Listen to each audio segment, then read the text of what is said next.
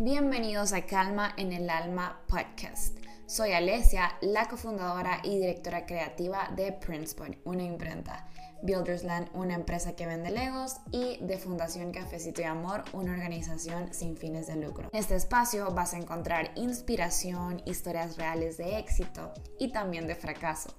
Te quiero mostrar el behind the scenes de ser una empresaria compartirte mis procesos y darte herramientas que te ayuden a impulsar tu negocio. Quiero que aquí encontres inspiración y respuestas cuando te sientas perdido en el mundo del el emprendimiento. Hola, es para mí un placer estar aquí nuevamente en mi episodio número 2. Estoy sumamente comprometida con este proyecto y creo que lo más bonito de cuando comenzas algo es sentir ese calor humano y ese apoyo de las personas que te rodean y yo quiero agradecerles a ustedes que me están escuchando por ser parte de eso que me motiva. Créanme que cada mensaje que me mandan a Insta o cada comentario que hacen en, en los posts y mm, cuando participan en las cajas de preguntas, significa mucho para mí cuando me comparten su retroalimentación, qué sintieron cuando escucharon el podcast. De verdad que esa es como esa energía que se necesita para seguir adelante.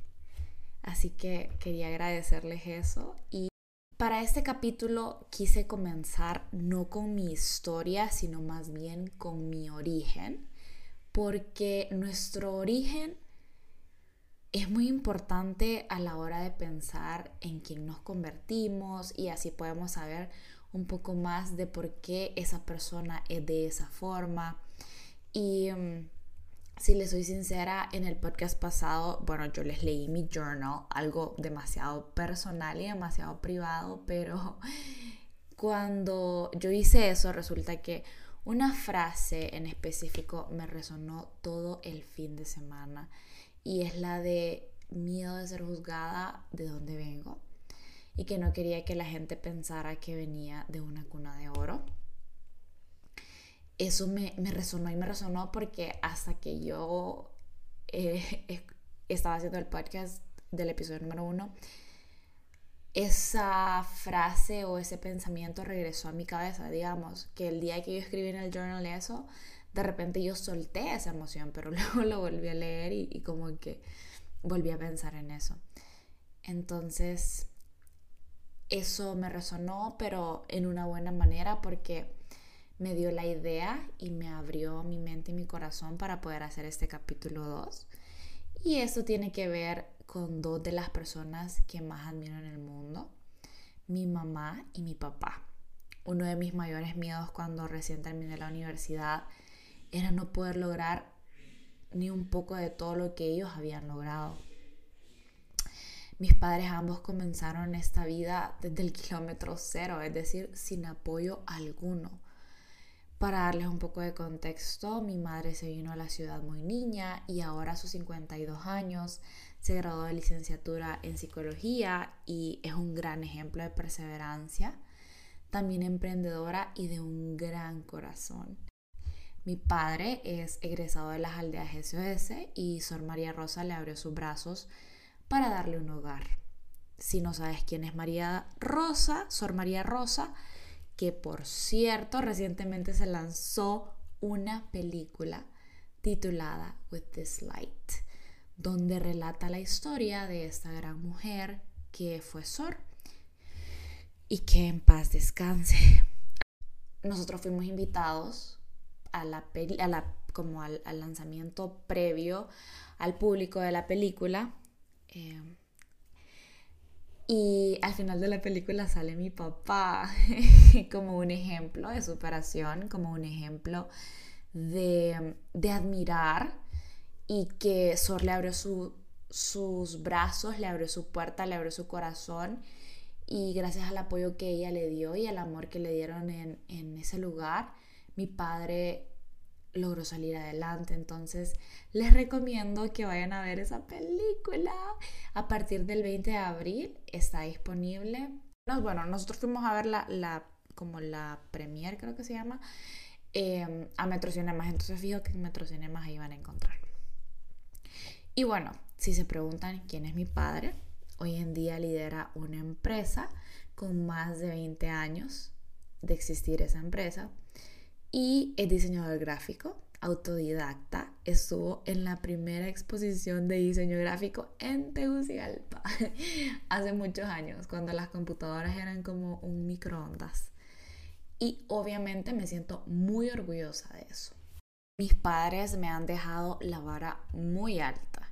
Y antes yo me sentía mal por haber tenido las oportunidades que ellos no. No sé si esto suene extraño para ustedes, la verdad es que nunca he escuchado a alguien decirlo, pero esa es la primera vez que lo digo en público y que lo digo así abiertamente. Ellos me dejaron la carrera de la vida más avanzada, o sea, yo me sentía culpable y no merecedora de eso. Como que el hecho de tener el privilegio de haber estudiado tranquilamente, sin tener que buscar mi propio sustento, que me dieran una educación privada y bilingüe, la cual en este país es difícil. Entonces, em, no sé cómo, pero a mi mente llegó ese pensamiento como que no me lo merecía. Pero eso, bueno, ya no me siento mal por eso, porque entendí que ellos lo hicieron con amor.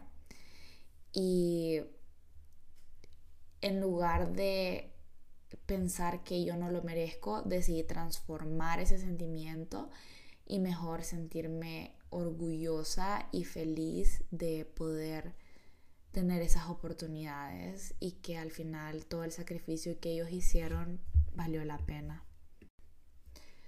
Y bueno, en un mundo ideal todos tendríamos que recibir este apoyo y si me estás escuchando y de repente no lo recibiste, déjame decirte que te mando un fuerte abrazo y mm, y te respeto y te admiro demasiado porque sé que vas a lograr grandes cosas y si sos de la, del otro lado, que, que sí ha contado con este apoyo, sos una persona sumamente bendecida y tenés que trabajar igual por cumplir tus sueños y tenés que valorar lo que tenés. En fin, mis padres me dieron la base para poder continuar mi camino. Tal vez no me dieron un capital de trabajo para emprender, pero me dieron lo mejor que pudieron y me gusta pensar que en esta frase que dice que las palabras convencen, pero el ejemplo arrastra. Y me encanta, me encanta esta frase porque yo siento que mis papás me dieron el mejor ejemplo y me siguen dando el mejor ejemplo. Desde que tengo memoria recuerdo ver a mi madre trabajando día y noche. Ella tenía una sala de belleza que se llama Alesia. La vendió, creo, algo así. Bueno, ese es un tema para otro día. y también tenía un trabajo de tiempo completo. O sea, yo no tengo idea cómo hacía mi mamá pero ella trabajaba de domingo a domingo y esa mujer luchadora quedó en mi mente y en mi corazón para siempre. De repente cuando yo estaba chiquita no entendía bien porque cuando yo escuchaba esa secadora sonar para mí era como era tortura porque significaba de repente que yo no estaba compartiendo tiempo con ella porque claro, cuando sos niño eso es lo que más añoras pero ahora que soy una persona adulta, entiendo que eso era el sacrificio que mi mamá estaba haciendo y lo valoro demasiado porque gracias a eso estoy aquí. Mi papá me ha enseñado tantas lecciones, él es mi mentor y mm, por si no lo sabías, yo fui su empleada Él tiene una imprenta y ahí aprendí mucho acerca de este rubro. Él fue quien me impulsó a emprender mi propio negocio, porque no me aguantaba. Mentiras, bueno, no sé. Bueno, y si sos de los que ve todas las stories de Instagram de Printspot, eh, mi padre fue quien me prestó el escritorio, la compu que les compartí. Yo les compartí una foto la vez pasada de cómo los inicios de Printspot y les puse ahí que había una compu y un escritorio que me habían prestado y que obviamente lo devolví, ¿verdad? Porque es buen karma devolver lo que te prestan. Cuando yo era una niña pensaba que quería ser empresaria. De hecho, eso siempre estuvo en mi corazón y mm, recuerdo decirle a mi mamá que el objetivo, bueno, yo estudié Administración Industrial de Negocios porque yo decía, bueno, yo voy a poner una empresa y le voy a dar empleo a toda mi familia.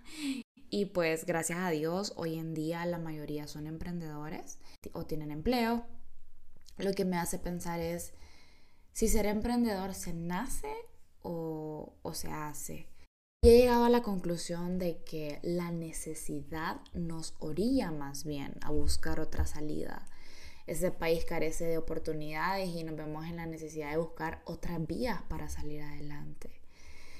Yo les hice una encuesta en Insta y el 79% respondió que es propietario de negocio, así que los felicito.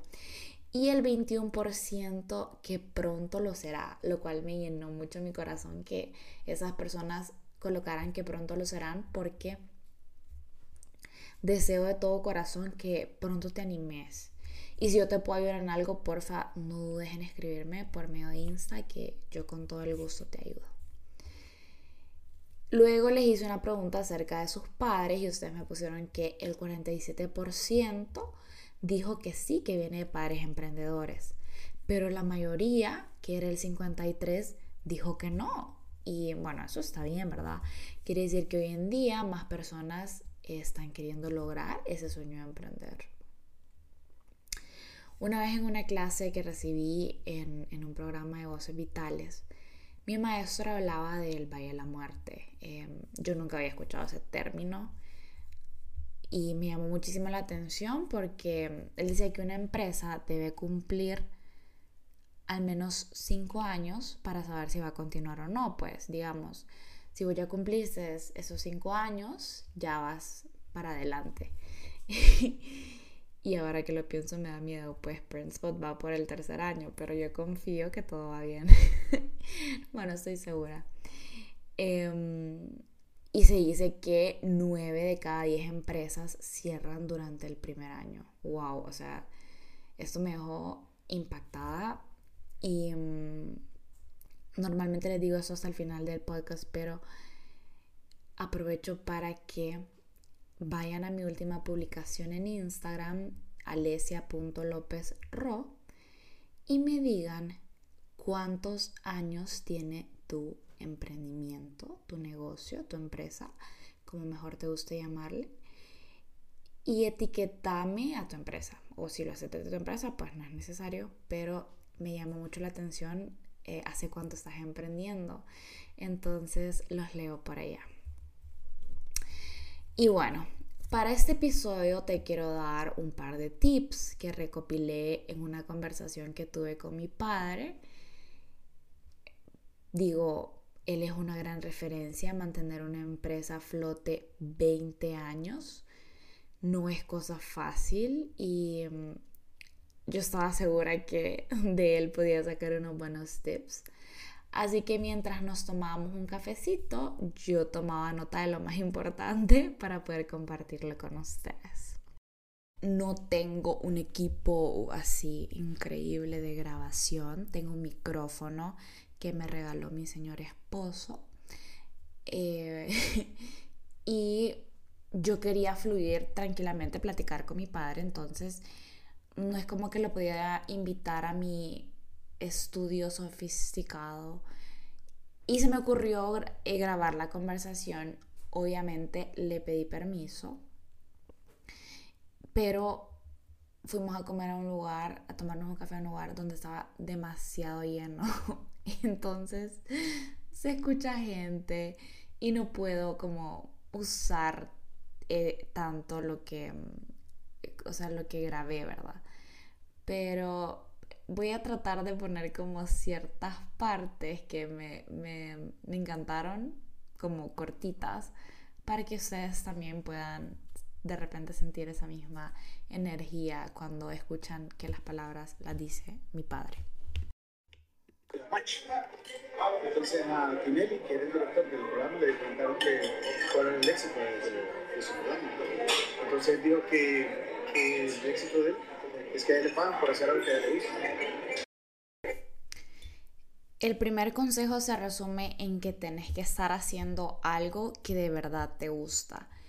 Y si sos emprendedor o estás decidiendo tomar la decisión de emprender y te pones a pensar, es que todavía no sé qué es lo que me gusta, no sé cómo encontrar mi camino.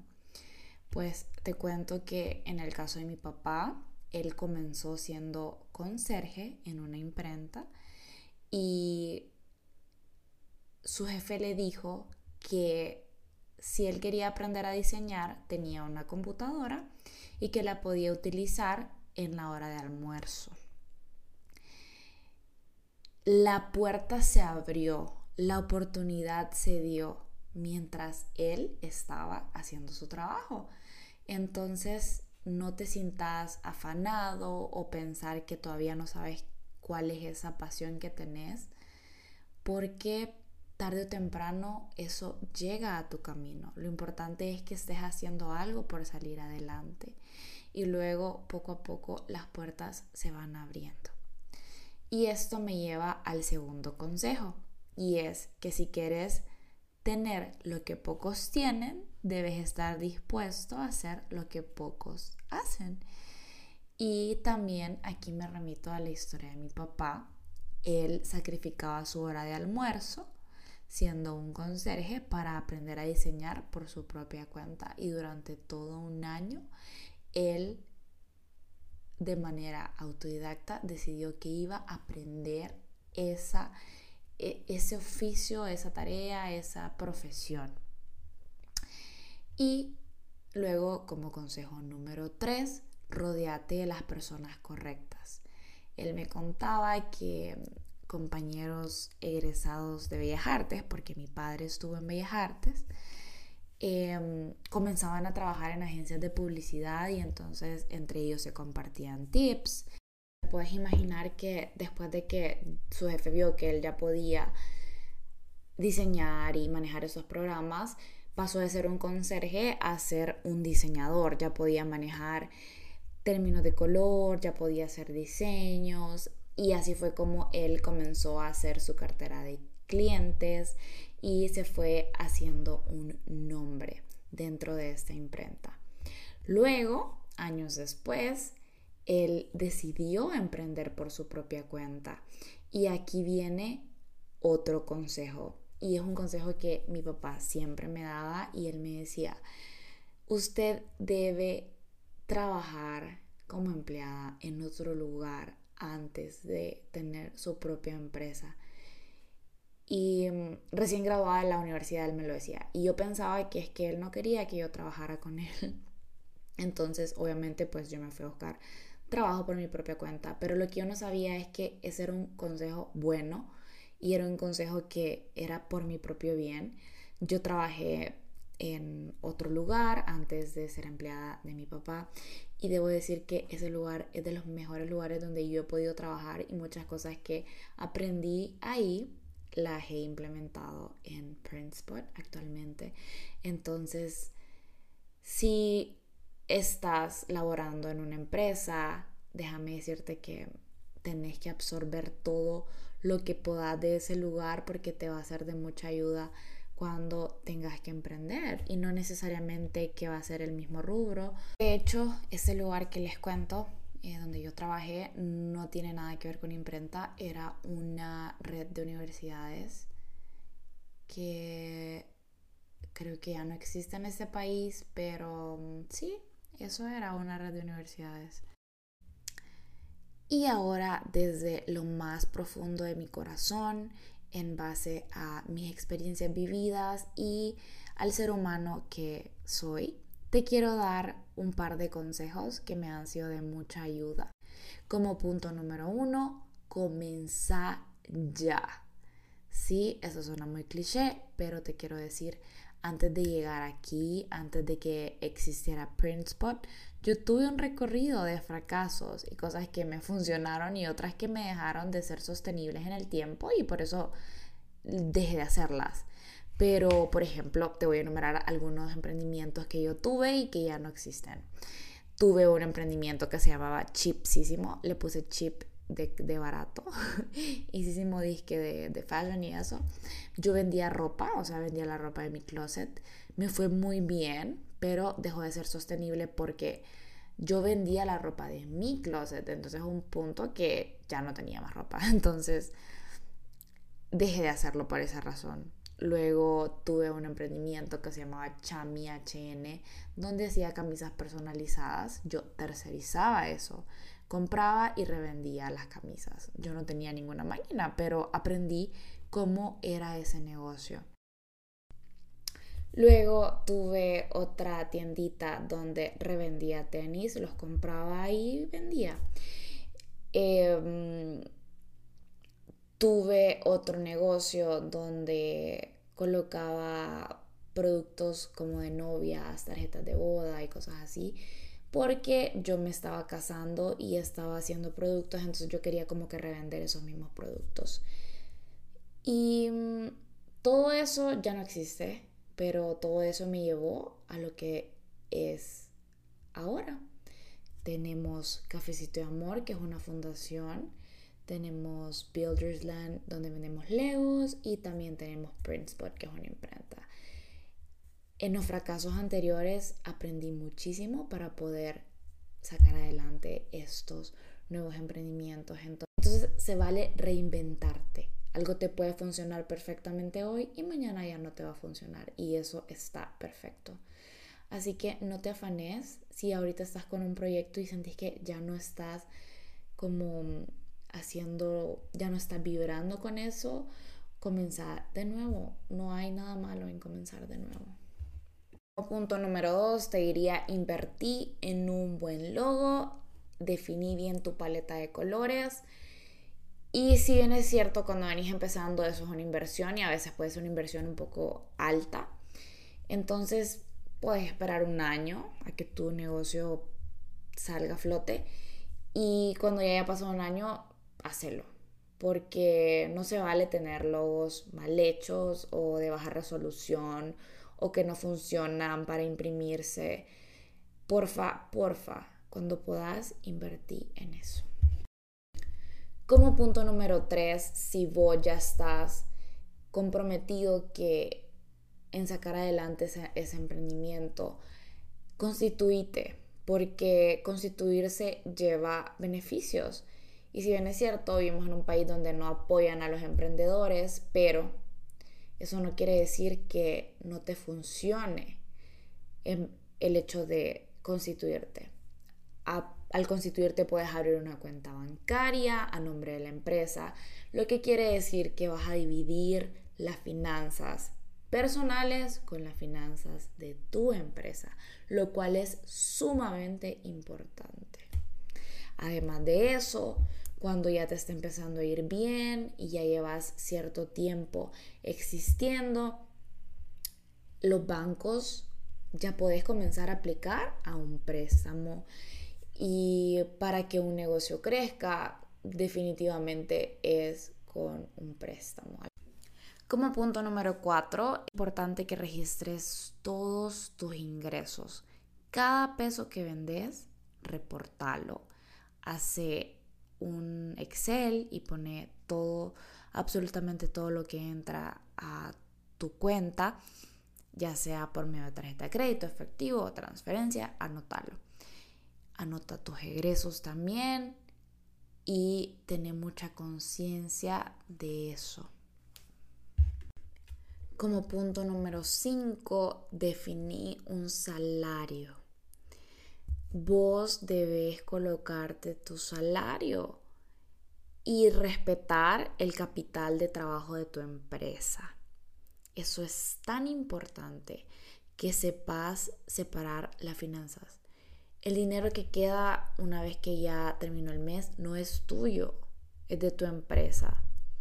Si vos decidiste que te vas a colocar un sueldo, entonces date tu sueldo y respeta el dinero de la empresa. Y bueno, hay muchísimas cosas más que yo quisiera compartirles, pero ya no me ajusta más este capítulo. Así que en los próximos capítulos les voy a compartir mi historia completa y asimismo les iré desglosando los tips y las cosas que considero que es importante que tomen en cuenta para poder sacar adelante sus emprendimientos. Y si todavía no han comenzado, para que puedan sacar adelante su nuevo emprendimiento. Y bueno, yo por medio de mi Insta le dejé una question box en la cual le dije consejo que le harías a alguien que quiere emprender. Y esas fueron sus respuestas. Alejandra dice que no tenga miedo y que no escuche opiniones de alguien que no ha construido nada. Ecam Shop dice que empiece con lo que tiene, siempre dando lo mejor en todo y sobre todo de la mano de Dios. Camila Maldonado dice, soñar y luchar por lo que quiere, no es fácil pero no imposible. Baby Ash dice que haga un esfuerzo por invertir en un diseñador gráfico para que le trabaje la marca. Luego Susan dice, calcule bien sus costos de producto o servicio, haga la mejor calidad y despegue. Drusy dice, ser constante y tener paciencia. Andrea dice, que ponga todo en manos de Dios, siempre. El servicio al cliente sí importa y trate de ser innovador. Carol dice, cree en ti mismo y mucha fe. Amar HN dice, que sea auténtico, que no se limite y no se compare con nadie. It Roxy dice, hazlo sin miedo, solo hazlo. Purple 17 dice, solo hazlo, tus miedos son mentirosos. Joana dice que se relaje, que es una montaña rusa, altos y bajos. Bonnie dice, solo hazlo, no lo penses mucho. Pecky's Boots dice que se enfoque en el presente y futuro y que siempre pida ayuda a Dios. NASA Disqua dice, no solo emprende, informate en ese producto, conoce e investiga a tu competencia. Rock dice, empieza ya. Mariela dice, que haga lo que le apasione aún con todos los miedos que genera el emprender. Merly dice, perseverancia y disfrutar el proceso. May dice, definir bien a tu nicho de mercado. Chris dice, jamás se rinda, en el camino encontrarás obstáculos que con trabajo y dedicación podrás superar. Lux Candle Co. dice, ser perseverantes y constantes. Equivocarse también es parte del éxito. Carol dice, llevar anotado todos los ingresos y gastos. Muy cierto. Carla López dice que nunca se quede por vencido, que luche por lo que quiere llegar. Dulce y sabroso HN dice que haga todo a pesar del miedo y que hay muchas personas que están dispuestas a apoyarla. Andrea dice, utiliza absolutamente todos los tools que tenés disponibles, no necesitas invertir tanto al inicio. Y be as creative as you can be. Y también pedí ayuda si es necesario. X Urquía dice, creer en mí y dejar todos mis miedos e inseguridades. Aleras HN dice, entrar a crecer tu empresa ya que te da herramientas que solo no tenés, que sea muy ético con lo que vende. Abigail dice, nunca es tarde. Melissa dice, constancia. E Espinal dice, que lo haga y si tiene miedo, que lo haga así. Hay que apostarle a nuestros sueños. Piña Box dice que empiece, que no hay nada bien hecho ni malo, solo empezar. Gracias por escucharnos. No olvides suscribirte en cualquier de las plataformas que nos está sintonizando. Solo presiona el botón seguir para que no te pierdas ningún episodio. Si crees que algo de lo que escuchaste hoy podría servirle a alguien más, compártelo, porque lo bueno se comparte. Me gustaría saber qué te pareció este episodio. También mandame ideas de temas que son de tu interés o si te quedaron dudas a mi Instagram alesia.lopezro. Recordá que los sueños sí se cumplen cuando te esforzás y cruzas la barrera del miedo. Bye.